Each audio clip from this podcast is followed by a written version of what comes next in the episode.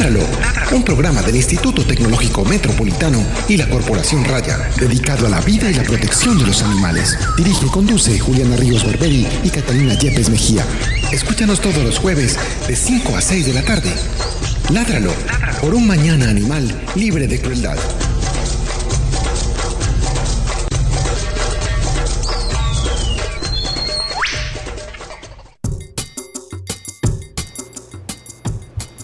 Muy buenas tardes a todos nuestros oyentes de Ládralo. Esta es la emisión número 139 de nuestro programa, un, programa, programa de raya con el apoyo del Instituto Tecnológico Metropolitano dedicado a la vida y la protección de los animales. Mi nombre es Juliana Ríos Barberi, soy la directora de raya y también la directora de este programa.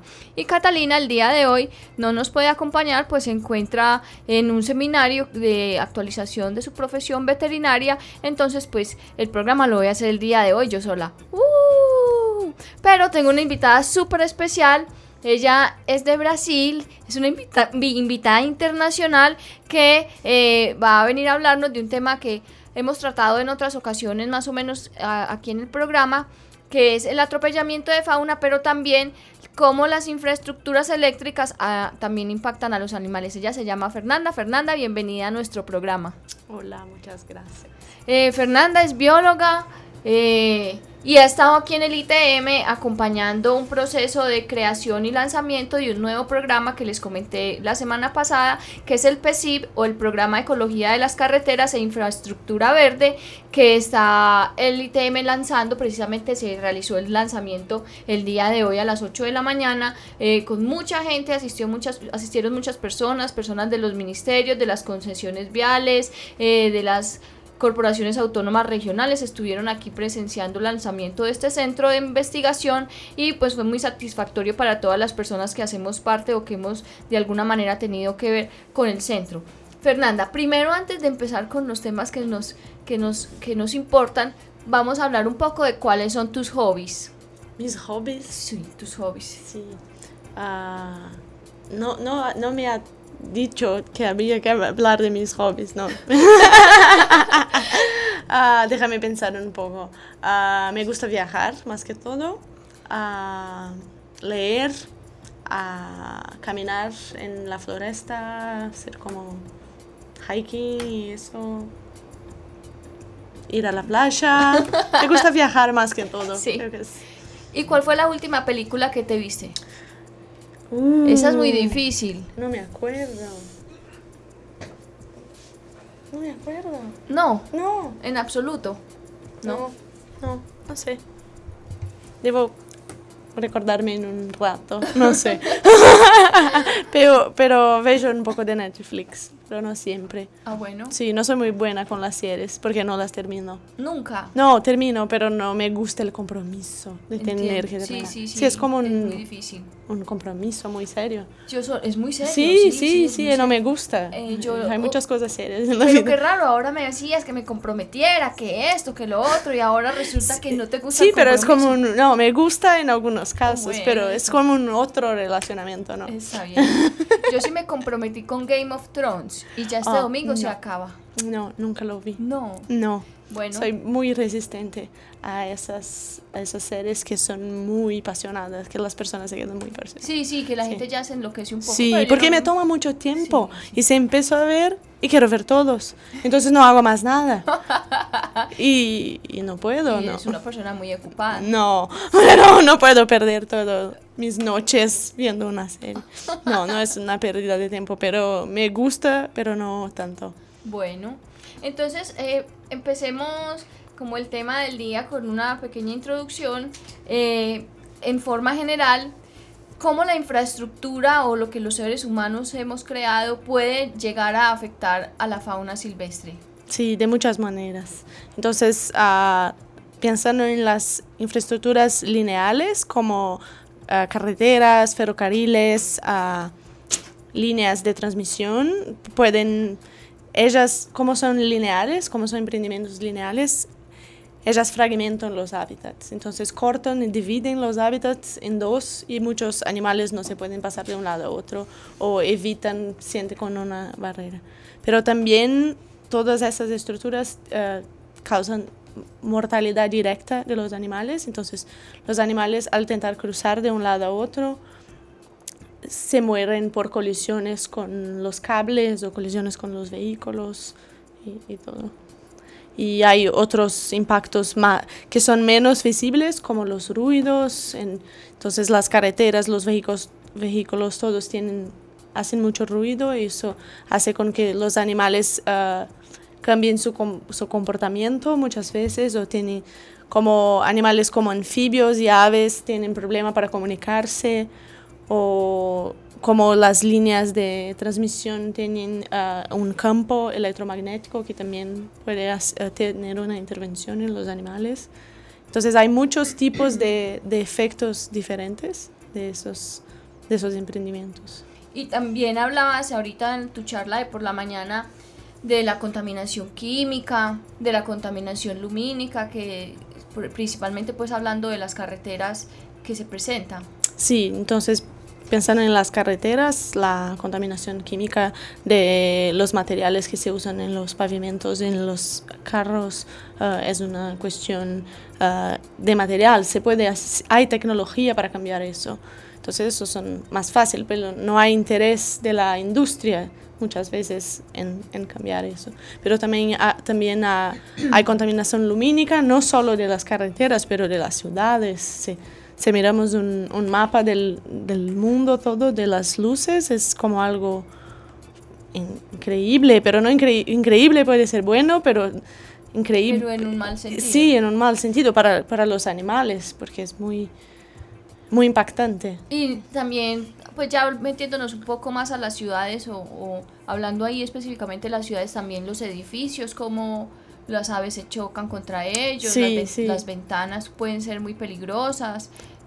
La infraestructura representa una, una amenaza directa. Sí, todo tipo de, de infraestructura puede ser una amenaza. Los, los edificios uh, hechos de vidrios que, que, reflecten la luz, entonces los animales son atraídos o piensan que no, que no hay nada y se chocan y mueren, es otra cuestión.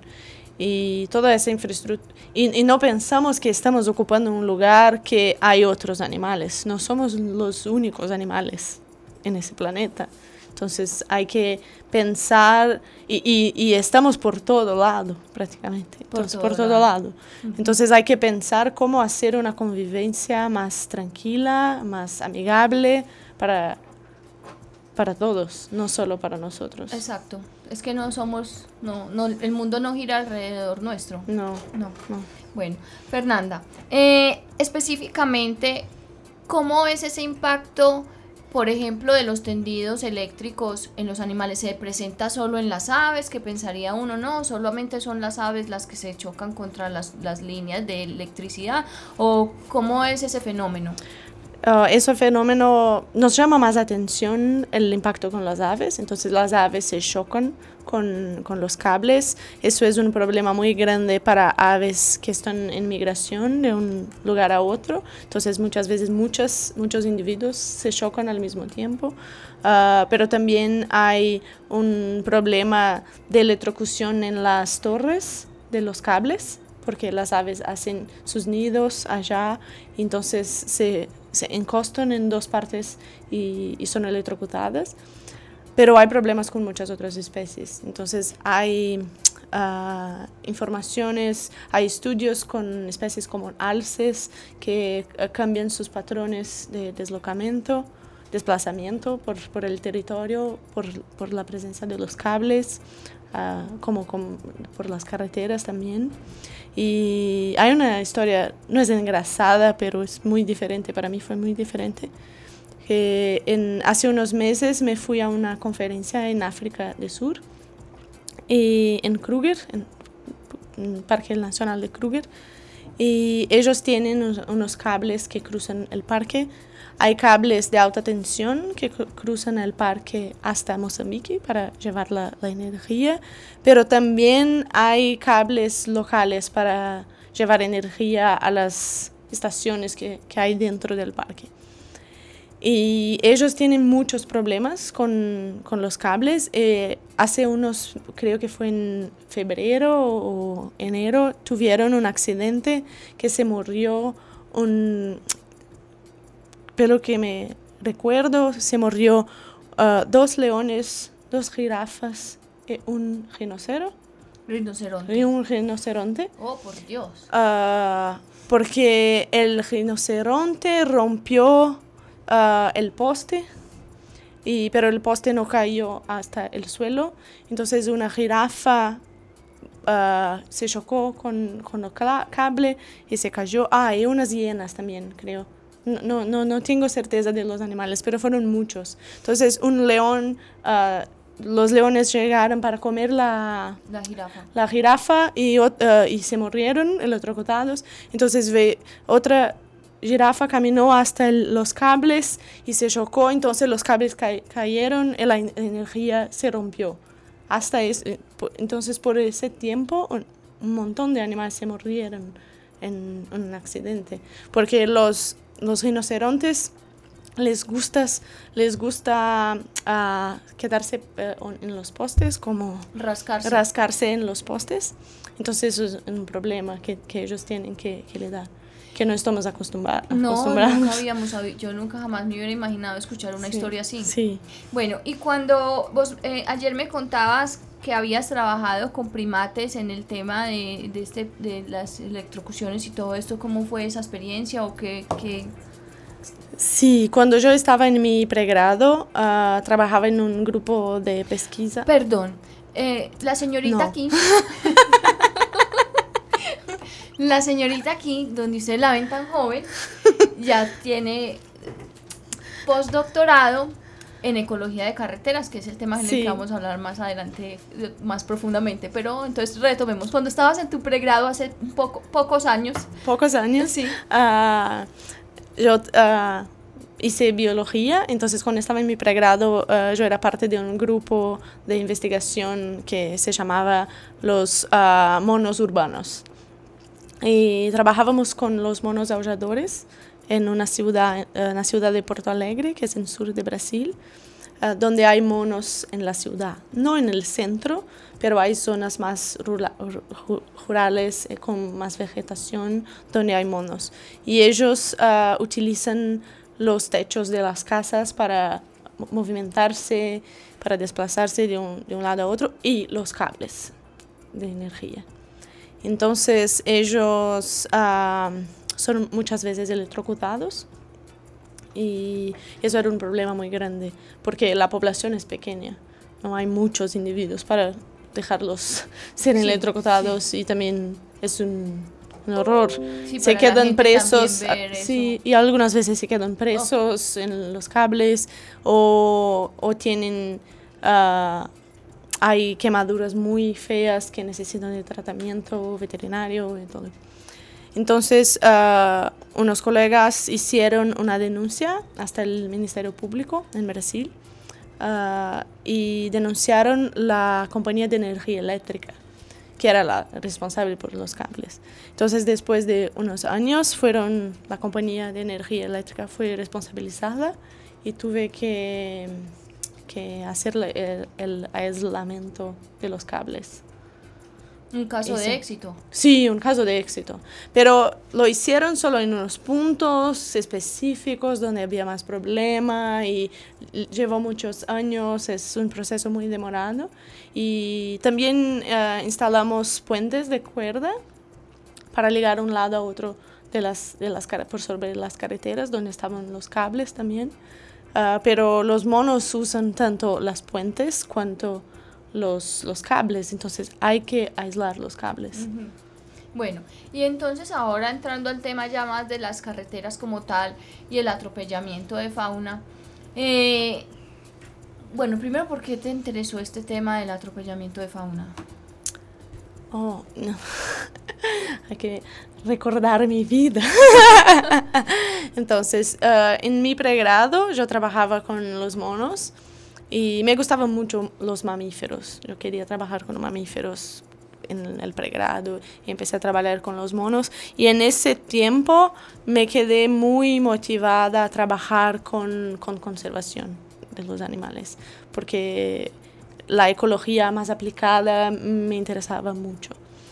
Y cuando terminé mi pregrado y, decidí hacer la maestría en, en ecología, uh, yo estaba trabajando con un profesor que es Andreas Kindel, que, que es el, el coordinador del grupo que yo hago parte hoy de, de, investigación. Y, y, él me dio algunas opciones de temas para el proyecto de maestría. Y el único tema que era más aplicado eran como tres temas el único que era más aplicado era con las carreteras porque él tenía uh, un exalumno de que había trabajado con carreteras y, y, tenía el interés de continuar con ese tema y fue, fue una, una coincidencia muy interesante porque mi papá, unos años antes, mi padre había me enviado como dos artículos sobre atropellamiento ¿Ah, y, y, y, a mi papá gusta mucho viajar. Eh, entonces él me, me dijo, oh, podemos mirar eso un día o, o, algo así como una motivación y después uh, empecé a trabajar con eso. Qué bien. Eh, hablemos de qué tan grande es este problema a nivel mundial. Es muy grande, porque hay carreteras por todo. Entonces hay millones y millones uh, de carreteras por todo el mundo. No sé cuántas veces la vuelta al mundo se puede hacer con, con las carreteras que hay, pero son muchas. Y hay planes de expansión para conectar más las perso personas, las economías y, y las carreteras, la, las redes viales, no solo carreteras, pero ferrocarriles también no son sostenibles en ninguna parte. Entonces es un problema muy grande. En varias partes del mundo uh, puede ser que, se, que la mortalidad en carretera sea, se llama, sea mayor que la casa o otros tipos de mortalidad, porque es una infraestructura que es muy presente por todo lado. ¿Y que es constante? Sí, es constante. constante el constante, tráfico es eso. constante. Eh, eh, los animales están por allí, no, no, no, perceben, no perceben o si perceben quieren desplazarse de un lado a otro. Entonces es un problema muy intenso y, y no es de fácil solución. Hay medidas de mitigación, hay soluciones, pero no es simple porque las medidas son paliativas, no se mitiga todo. Bueno, eh, ahorita hablaban de unas cifras muy escalofriantes que más o menos se han estimado en otras, perdón, en otras partes del mundo. ¿Podrías hablarnos, por ejemplo, esta cifra de cuántos animales se atropellan al año? Se estima que se atropellan al año en Brasil o en Estados Unidos. Sí, hay, hay algunas cifras. Uh, creo que en Estados Unidos hay alrededor de 300 millones uh, de animales al año. En Brasil hay una estimativa del Centro de Ecología de Carreteras, uh, que es de, de, una, de la Universidad de Lavras, que es alrededor de 470 millones de de animales al año, uh, pero son estimativas, no, no, estimaciones, no, no tenemos uh, mucha noción del dato real y hay que estudiar más el, el tema para, para que se pueda tomar, basar las decisiones y donde hay más mortalidad que otros, que otros uh, lugares. Entonces creo que esas estimaciones son muy importantes para sensibilizar a las personas pero hay que mostrarlas dónde se pasa eso, por qué se pasa, porque no, no la ven, las personas no ven. Tan, entonces cuando están a manejar sus carros no ven tantos animales, ven, ven algunos, observan algunos, pero no ven tanto. Entonces hay que mostrar dónde está, hace pasar eso para que se convenzan que es un problema muy importante. ¿Y cómo se diagnostica? ¿Cómo una persona, un académico o un funcionario X, cómo hace para hacer un diagnóstico de lo que está sucediendo en una vía? Sí, para uh, mirar el atropellamiento de fauna, hay los estudios en general, hacen los monitoreos en carro, en las carreteras, entonces hay diferentes velocidades que se, se utiliza, pero en, en general son como... Uh, una o dos observadores en un alto que, se, que miran a la calle uh, mientras el carro uh, avanza. avanza. Y, pero para algunos animales eso no es suficiente. Por ejemplo, por ejemplo, para anfibios no se ve mucho del auto, de dentro del auto. Entonces, para anfibios en áreas más sensibles es necesario hacer uh, el monitoreo caminando, por ejemplo, o para otros en en Estados Unidos, en partes de Europa, es para algunas especies se hace reportes de accidentes con humanos. Entonces en Estados Unidos hay muchos accidentes con, con cerdos y con ciervos y con, con alces. Entonces se, se en cuanto, uh, mientras está manejando tu, tu alto, colide con un alce, es obligatorio que avise las autoridades de, de, ese accidente. Entonces también hay esos tipos de reportes de la policía y de las agencias. Y en, en diferentes países hay monitoreos que son hechos por investigadores de, las, de la academia que tienen interés en alguna pregunta científica, pero hay monitoreos hechos por las concesionarias también o hechos por empresas de consultoría que están a hacer el monitoreo conectado con, el, con las licencias ambientales la evaluación de, impacto ambiental. Bueno, y una vez hacen esos monitoreos, entonces estiman esos puntos críticos donde ya pues con unos análisis estadísticos y todo eso, determinan que hay unos puntos donde definitivamente hay algo. Sí, una cosa que se puede hacer con, con esos datos es, uh, primero hablamos de calcular unas tasas de mortalidad, eso es una cosa que se puede hacer. La otra cosa que se puede hacer es un análisis estadístico para ver dónde hay puntos más críticos de mortalidad. Entonces, entonces dónde hay más mortalidad que que otros tramos de, de, carretera y donde se debe hacer algo.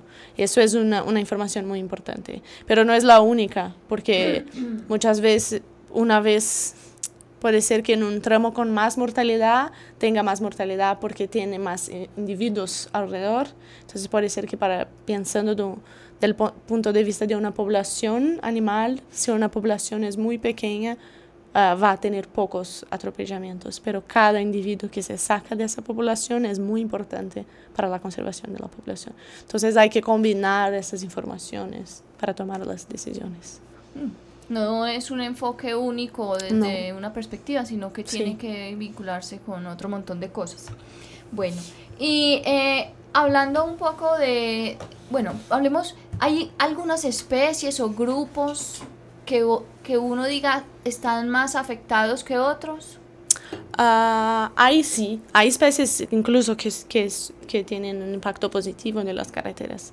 Hay especies que utilizan las carreteras como corredores. Uh, hay hipótesis de que al disminuir las poblaciones de los predadores, las presas muchas veces pueden uh, tener ma mayor abundancia, pero hay especies que son muy negativamente afectadas. Y eso en general es para especies con que lo que los estudios apuntan es que especies con mayor desplazamiento, con mayor movimentación, son más impactadas. Espe especies que tienen uh, tasas bajas de reproducción son más afectadas porque las poblaciones uh, llevan más tiempo para reponerse. Y, y, y, también hay la cuestión del comportamiento de, los, de las especies frente al vehículo, a, a la carretera y a los vehículos. Entonces hay espe especies que son como uh, aceleran al ve ver un vehículo y tienen la habilidad de evitarlo, pero hay especies que no lo perciben. Hay, hay especies que perciben los vehículos pero se paran se con, como que paralizan. Con, paralizan, congelan, con, se quedan congeladas y, y, y, se mueren porque se, pa, se paralizan en el, en el medio en de la cara. Sí. sí. Entonces hay diferentes comportamientos y diferentes respuestas a los efectos de carreteras. Bueno, desde el punto de vista de la prevención y la mitigación, ¿qué se puede hacer si no para eliminar esta problemática, disminuirla al menos? La primera cosa que tenemos que hacer es pensar en las nuevas carreteras. Cuando hay un proyecto de una nueva carretera, si es posible prevenir y evitar los impactos. Entonces la prevención es para todo en la vida la mejor opción. Entonces si se puede prevenir que se corte un, una floresta, uh, se puede prevenir la deforestación, la fragmentación, todo eso es mucho mejor mucho más eficiente.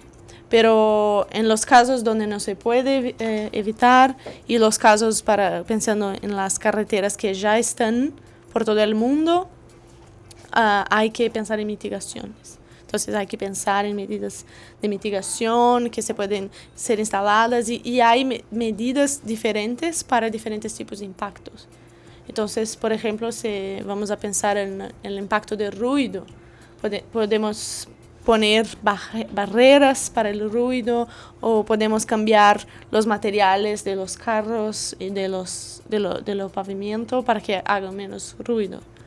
Si el problema es la barrera, hay que poner conectar los animales de un lado a otro, entonces hay que construir pasos de fauna y medidas de ese tipo. Y si el problema es uh, la mortalidad, hay que pensar en cómo evitar que los animales alcancen a la estrada y, y no se mueran. Entonces, incluso si uh, bajar la velocidad, si, si, es posible evitar una, un, un, atropellamiento o poner cercas, pero entonces hay que preocuparse en cómo con, también conectar de un lado a otro. Pero hay diferentes soluciones y es importante pensar en una combinación de ellas. Sí, ayer que estábamos hablando en ITM Fraternidad, me llamó mucho la atención porque yo siempre, bueno, o había tenido como, sentía que poner vallas solamente era supremamente perjudicial para los animales porque ellos finalmente necesitaban ir de un lado a otro y, y mantener sus dinámicas, etcétera. Pero dijiste algo que me llamó mucho la atención y es que si lo que nos preocupa es evitar el atropellamiento, pues tenemos que evitar que los animales lleguen a la carretera. Y entre escoger que mueran atropellados y se fragmente, pues uno escoge el, el menos peor escenario. Sí, sí. Entonces eso fue algo que me llamó mucho la atención, porque yo era radical en que el vallado solo no podía ser, porque cómo iban a aislar esa, esos animales sí. así. Y, y se puede poner los vallados con pasos. Entonces hay, se puede hacer una combinación de ellos. Pero hay que pensar en el objetivo de la medida de, la, de mitigación. Y, y, y, tenemos muchas resistencias vallados porque es, es como antinatural. Sí, claro, separarlo todo. Sí, es. No vas a pasar de aquí. Sí. Estabas acostumbrado, llevas eones de años pasando, pero ya no. Sí, pero cu cuando ponemos un paso de fauna, tenemos la ilusión de que los animales van a saber que haría un paso de fauna y no van más a querer utilizar la carretera. Es lo, es lo mismo que el ejemplo con los monos aulladores, que nosotros instalamos los puentes de cuerda, pero ellos usaban tanto los puentes de cuerda cuanto un cable eléctrico con electrificación y se morían, estaban a morir. Entonces, uh, ellos no saben que uno fue instalado para que utilicen y que otro es para energía. Entonces hay que pensar en, en eso, en, en, las situaciones. Y siempre no se puede olvidar que mitigación no, no, no tira todo el impacto, hay impacto, pero cómo minimizarlo. Y no, no podemos crear una ilusión que se, se pone pasos de fauna en una carretera, todo está resuelto y no hay que hacer más nada y el, el investimiento es, eh, eh, ha, ha sido hecho y no se preocupa con más nada. No. No, no, no es, no, no es, es un milagro. Sí, no es un milagro, es un band-aid. Sí. no un milagro. Bueno, eh, es una pregunta que yo creo que mucha gente se hace. ¿A quién le corresponde solucionar el problema del atropellamiento de fauna silvestre? ¿Le corresponde al gobierno?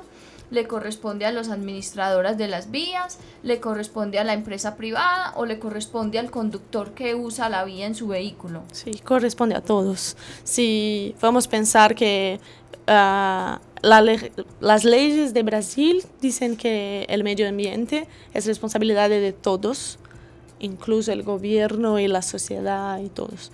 Y hoy aprendí que en Colombia también, en las charlas por la mañana aprendí, eso, que la, las leyes prevén que el medio ambiente es una responsabilidad de la comunidad, del gobierno, de las instituciones privadas. Y las carreteras, sí hay responsables por las carreteras. En algunos casos es el gobierno, que es el gestor de, la, de una carretera. En otros casos es, es, una empresa de concesión. Entonces ellos tienen mucha responsabilidad en hacer el investimiento de dinero para una medida de mitigación o algo así. Pero la población tiene responsabilidad como, como usuarios de, de la carretera. Entonces, cuando manejas tu, ca tu carro, es responsable por estar en la velocidad adecuada, por uh, mirar a, a, tu lado, a tu frente. Y hay incluso problemas de atropellamiento intencionales. Entonces, eso es una cuestión que, que, no es una cuestión de gobierno, es una cuestión de, de las personas que están haciendo eso. Ven una, una culebra, culebra, una culebra en, en, la carretera y la miran con el carro. Entonces, eso eh, no es aceptable, no se puede aceptar eso. Y entonces es una responsabilidad compartida por muchas uh, entidades, pero la constructora de la carretera tiene más responsabilidad, la gestora, si es una concesión, una empresa concesionaria, tiene más, uh, más responsabilidad. Y esa responsabilidad por, por parte del gobierno está prevista en las leyes del, del licenciamiento ambiental que tienen que hacer, tienen que mitigar. Y para las empresas de concesión eso debe estar previsto en los contratos y todo. Eh, vos estabas hablando esta mañana de un... ¿Y es que vos? ¿Usted? ¿Usted estaba hablando esta mañana ¿De? de la jerarquía de la mitigación, que Ah, es un sí. tema bastante complejo, creo yo. Eh, ¿Podrías hacernos un breve resumen? Lo que es la jerarquía de la... jerarquía? Sí. Y sobre todo en este tema, sobre todo pues aplicado a la... Sí, porque cuando se piensa en la mitigación, ¿qué es la mitigación? Es hacer algo para disminuir un impacto. Y hay una jerarquía para eso que está prevista incluso en la legislación, incluso Aquí- de Colombia, aquí en. Colombia, sí, aprendí hoy o- mucho sobre las leyes en Colombia. Ah, ¿Y qué es esa jerarquía? Es que cuando vas a tomar una decisión sobre un emprendimiento, sobre algo que pueda causar un tipo de impacto a la biodiversidad, al ambiente, hay que pensar de una manera jerárquica. Primero, ¿es posible prevenir que ese impacto ocurra, evitar los impactos por todo, a lo todo, si es posible hacer eso? Por ejemplo, en un caso de una carretera, es posible... La, la primera pregunta que no, no hacemos mucho es, es, ¿ese emprendimiento es necesario? Si sí, ¿por qué? En Brasil es lo más común, es, ah, hay que, que ampliar una, una carretera, todos lo aceptan. Pero la, cu- ¿cuál es la justificativa? ¿Va a disminuir los accidentes? ¿Cómo? ¿Cuál es el tráfico? ¿Cuál es el tráfico esperado en el futuro? Hay que hacer proyecciones y justificar el emprendimiento, especialmente ese tipo de emprendimiento como una carretera que es un emprendimiento con dinero del gobierno. No es una casa que yo quiero construir, es algo para la sociedad.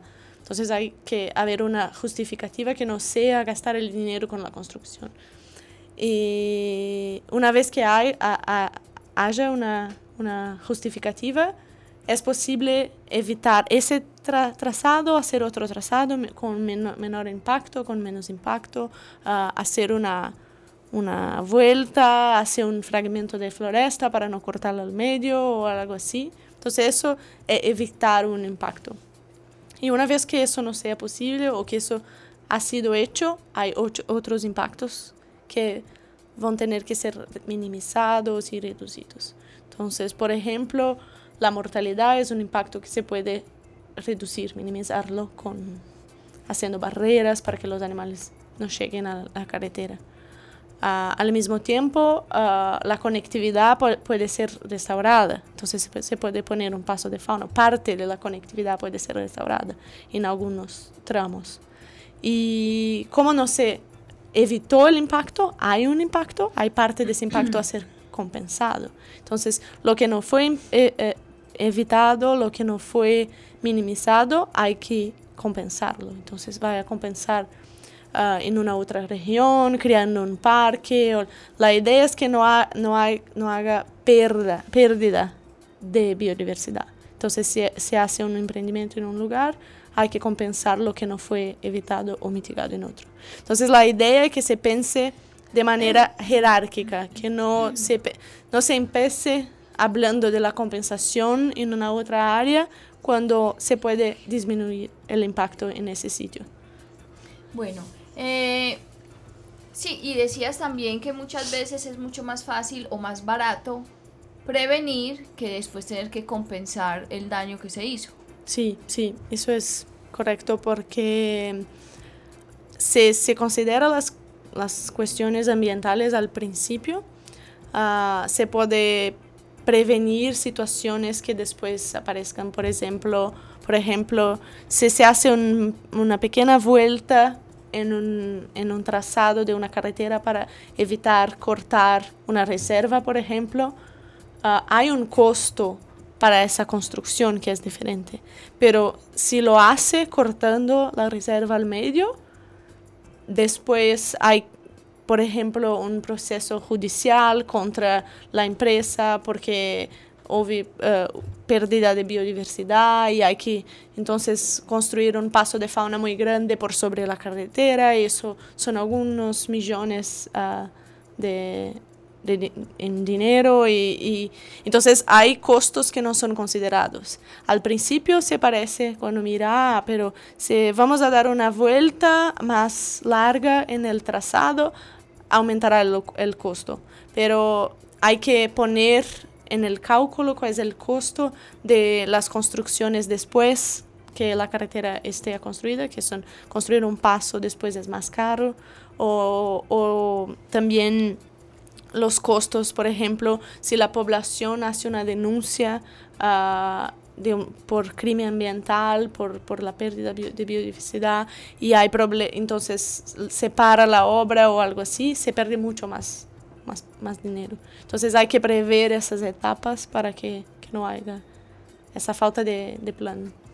Sí, eh, también es muy importante, yo creo, Fernanda, que la gente o nuestros oyentes entiendan o sí entiendan que sin la parte académica, como vos, las personas que están investigando, finalmente no vale nada que una concesión haga un paso de fauna, porque lo están haciendo por cumplir.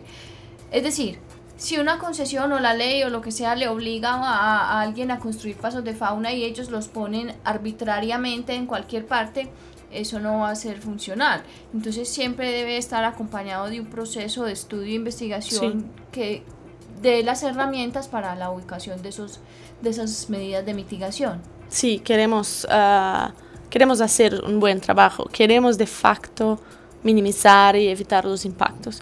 Entonces, uh, el objetivo final no es tener un paso de fauna en algún lugar.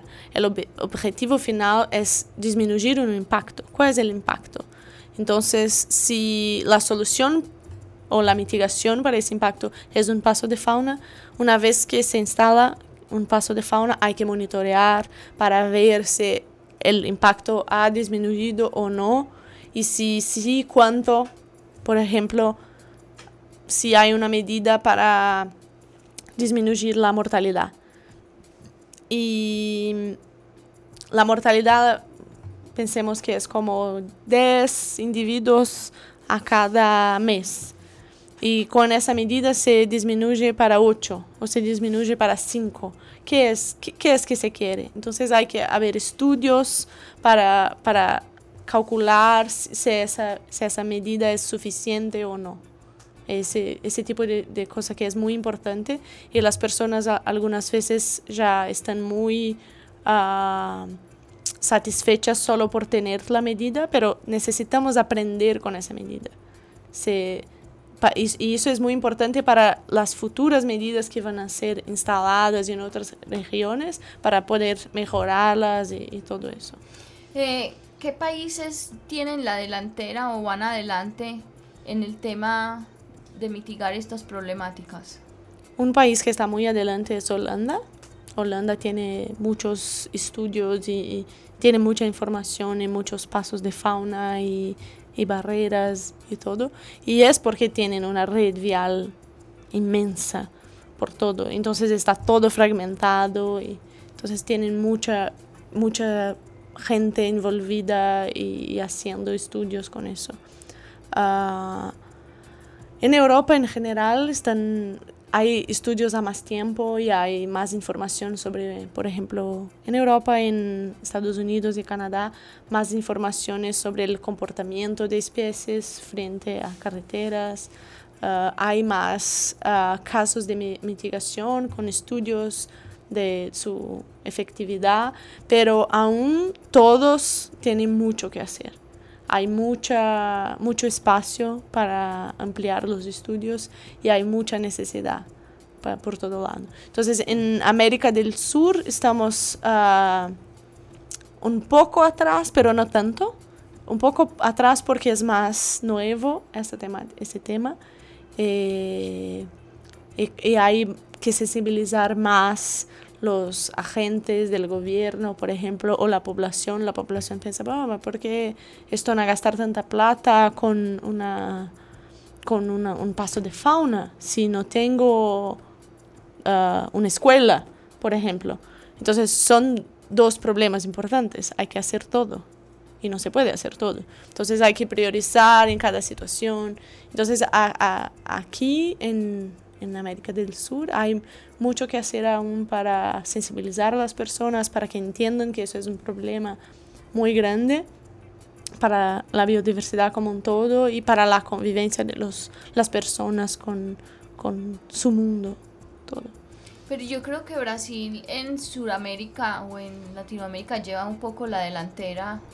Tenemos más estudios. Eh, empezamos un, uh, hace algunos años Uh, los primeros estudios son en la década de 90, pero en los últimos 10 años que, que tenemos una, un, un, cuerpo de investigadores en diferentes universidades, cada una con su línea de investigación relacionada a carreteras, y ahora tenemos más, uh, más peso, creo. Y, y, los tipos de estudio también están a, a se ampliar y se cambiar y nuevas preguntas están a ser investigadas. Pero hay, hay mucho que hacer. Claro, porque mientras más uno sabe, más sabe que no sabe. Sí, sí, O sea, mientras más uno conoce, dice, no, pero es que aquí hay un, un cabo suelto, aquí falta información. Entonces, mientras más uno empieza a entender de una problemática, más sí. inquietudes surgen. Eh, eh, ¿Por qué sería que en Brasil se interesaron tanto en este tema? Porque la problemática era muy amplia, porque es un país mega diverso, porque tiene muchos kilómetros de vías. Sí, tenemos un millón y setecientos mil kilómetros de carreteras, entonces son muchas vías y en algunas de esas la mortalidad es abismal. Entonces algunos investigadores empezaron a, a, ver los animales cuando iban de un sitio a otro, cuando iban a hacer campo o algo así, y empezaron a interesarse por ese, por ese tema.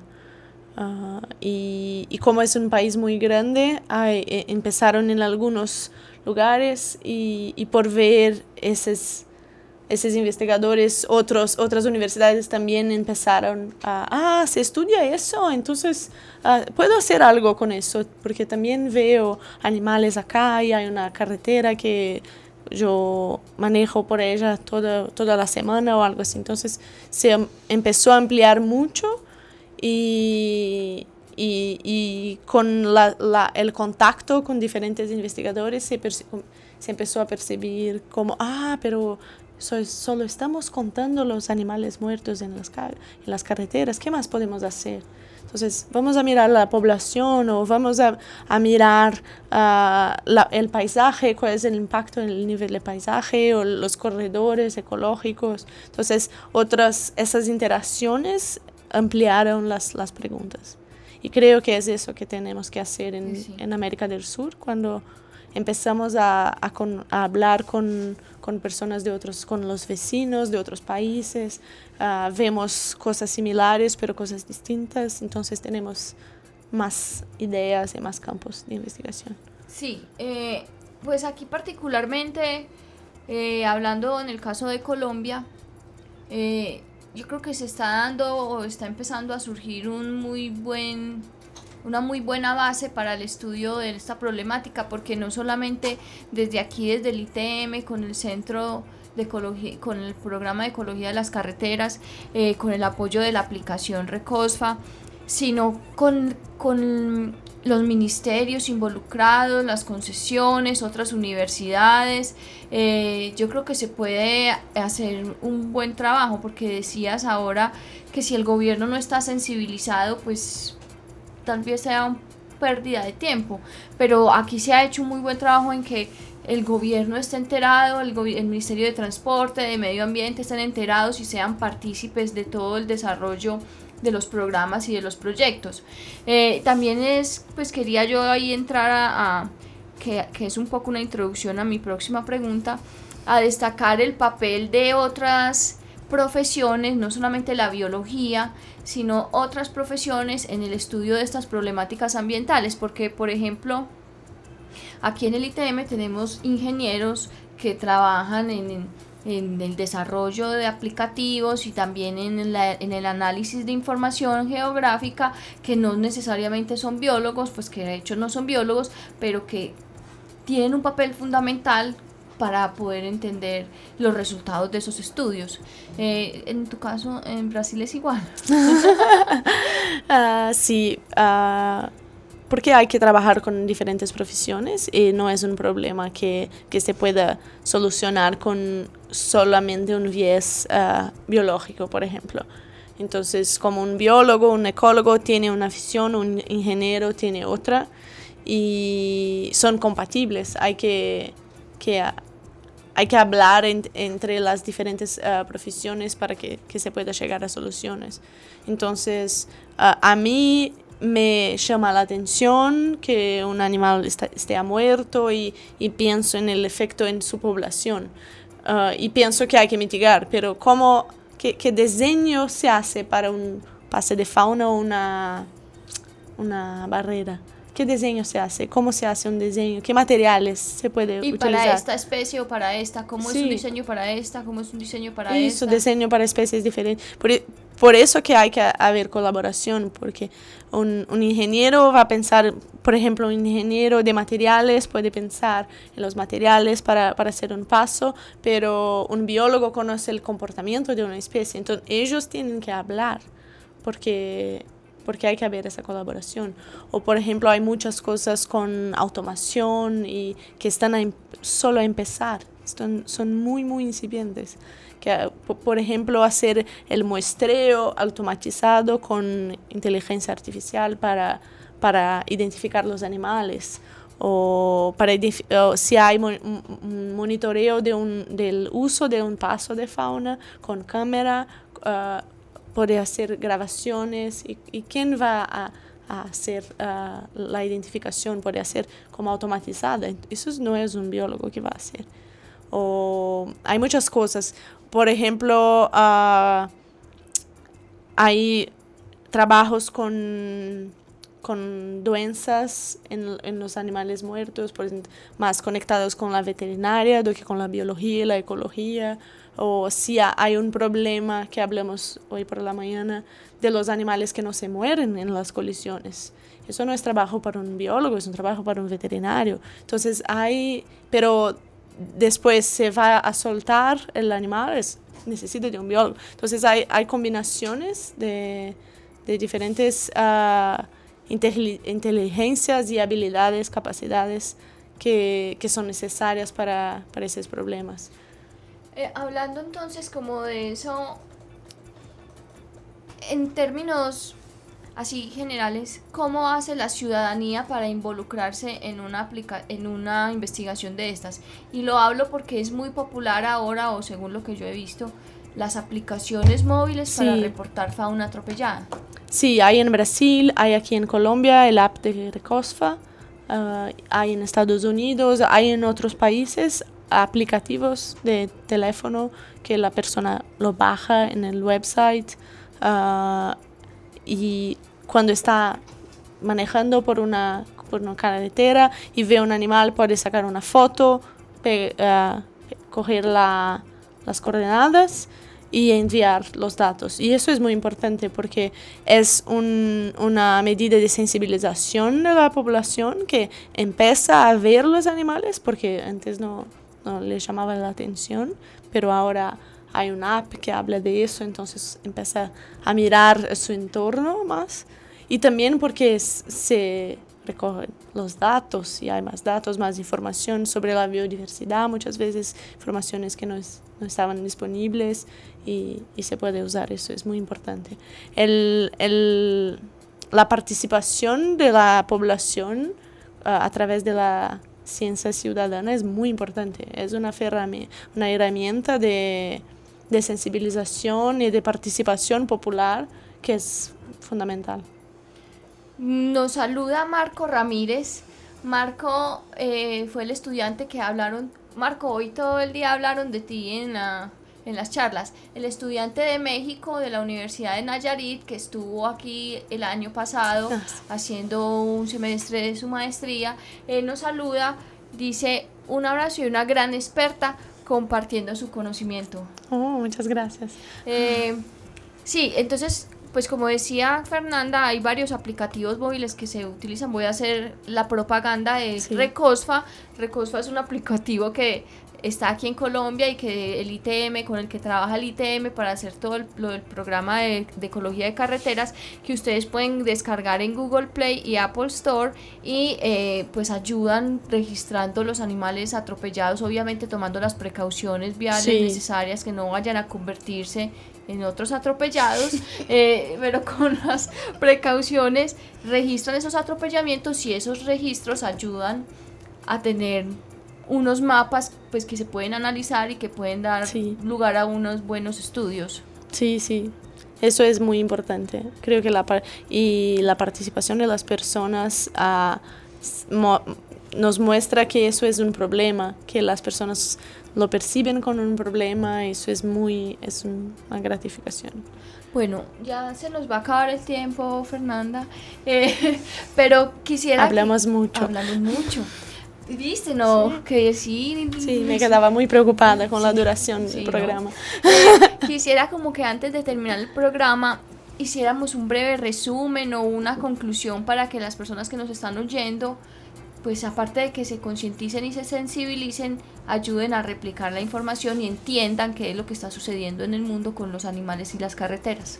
Sí, creo que la primera cosa que es muy importante es que entendamos que no son los, los animales que aparecen en las carreteras, las carreteras están en su medio. Nosotros vivimos en un mundo con animales, con biodiversidad, con plantas, con todo. Y si tenemos carretera de un espacio a otro, entonces hay problemas. Y esos impactos son de diferentes tipos, hay efectos mucho diferentes que hay que, que mitigarlos. Y hay que pensar si es posible prevenirlos para que no, los que no es posible prevenir, a minimizarlos y, compensarlos.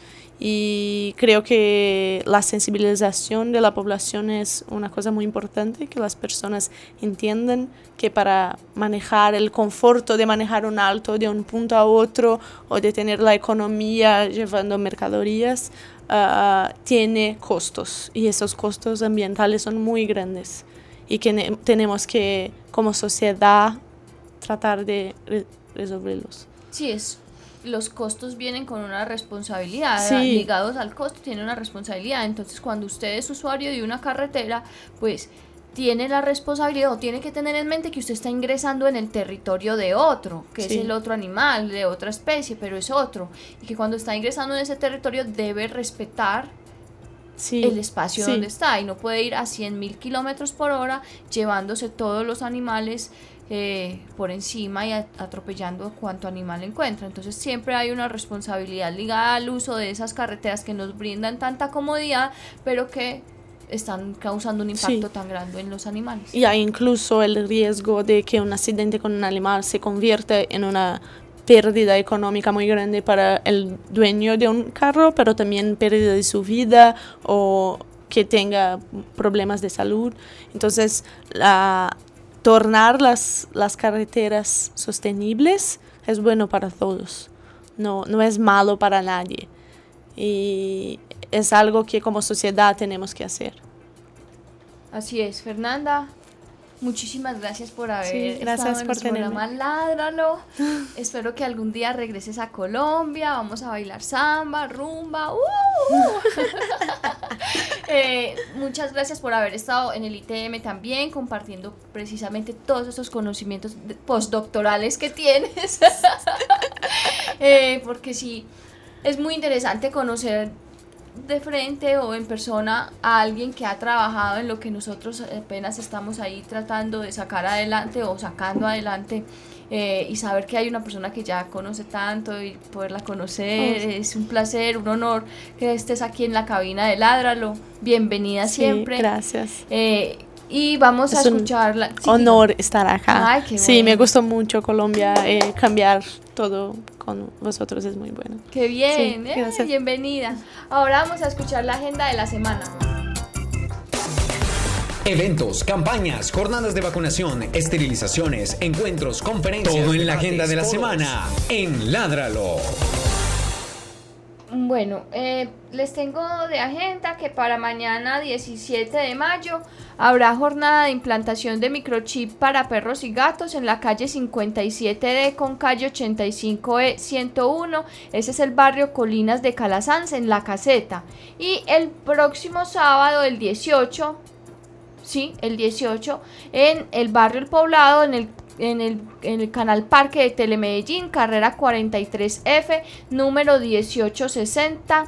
Eh, vuelvo y repito, en el canal Telemedellín. Y el 9, el 19 domingo, habrá jornada en la carrera 76 con calle 53 en el barrio Los Colores, Parque de la Vía de la vida. Recuerden que el microchip no es un dispositivo de rastreo, sino de identificación de perros y gatos que permite que si alguien encuentra a su perro o gato perdido, a través de un lector pueda leer su información y regresarlo a su casa. El municipio de Medellín brinda este servicio gratuitamente eh, para que estén pendientes. Pueden encontrar toda la programación en medellín.gov.co slash la perla. Ahí van a encontrar el calendario de eventos de ellos para que lleven sus animales y recuerden que se entregan 50 de 50 a 60 fichos por, por jornada para que lleguen temprano.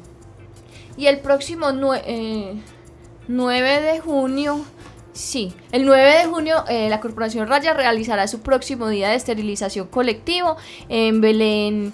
En Belén, ahí en nuestra página está la, dirección. Recuerde que esta jornada no aplica para animales braquicéfalos o ñatos que los atendemos en nuestra clínica de esterilización. Para inscribirse debe enviar un correo a esterilizaciones@corporacionraya.org con su nombre, teléfono y el nombre, especie, género y edad del animal. Eh, a vuelta de correo se le enviarán toda la información y los requisitos y las recomendaciones para que se prepare para ese día. Y estamos en campaña en próximo el próximo mes de julio estaremos viajando a Puerto Nariño, Amazonas, a esterilizar gratuitamente a todos los animales y a, dar- a brindarles atención veterinaria gratuita para que por favor se vinculen. Pueden encontrar más información en nuestros perfiles. eh, estamos haciendo un sistema de recaudación que se llama Baki, a través del cual por su aporte ustedes reciben una recompensa de las más de 50 recompensas que tenemos disponibles. Así que anímense, entren a nuestros perfiles, pregúntenos, estamos... Son 50 recompensas desde ropa, cursos, servicios, plaquitas para de identificación, collares, aretas para personas, de todo. Hay de todo para que escojan y con ese aporte podemos viajar a, a Carmen de Atrato, tengo a Carmen de Atrato metido. Podemos viajar a Puerto Nariño, Amazonas, a esterilizar a los animales. Y de nuevo, Fernanda, muchas gracias. Eh, a nuestros oyentes, el próximo jueves volveremos a estar aquí hablando de otro tema de interés para los que queremos y protegemos los animales. A todos, muchas gracias. Chao. Ládralo, un programa del Instituto Tecnológico Metropolitano y la Corporación Raya, dedicado a la vida y la protección de los animales. Dirige y conduce Juliana Ríos Barberi y Catalina Yepes Mejía. Escúchanos todos los jueves de 5 a 6 de la tarde. Ládralo, por un mañana animal libre de crueldad.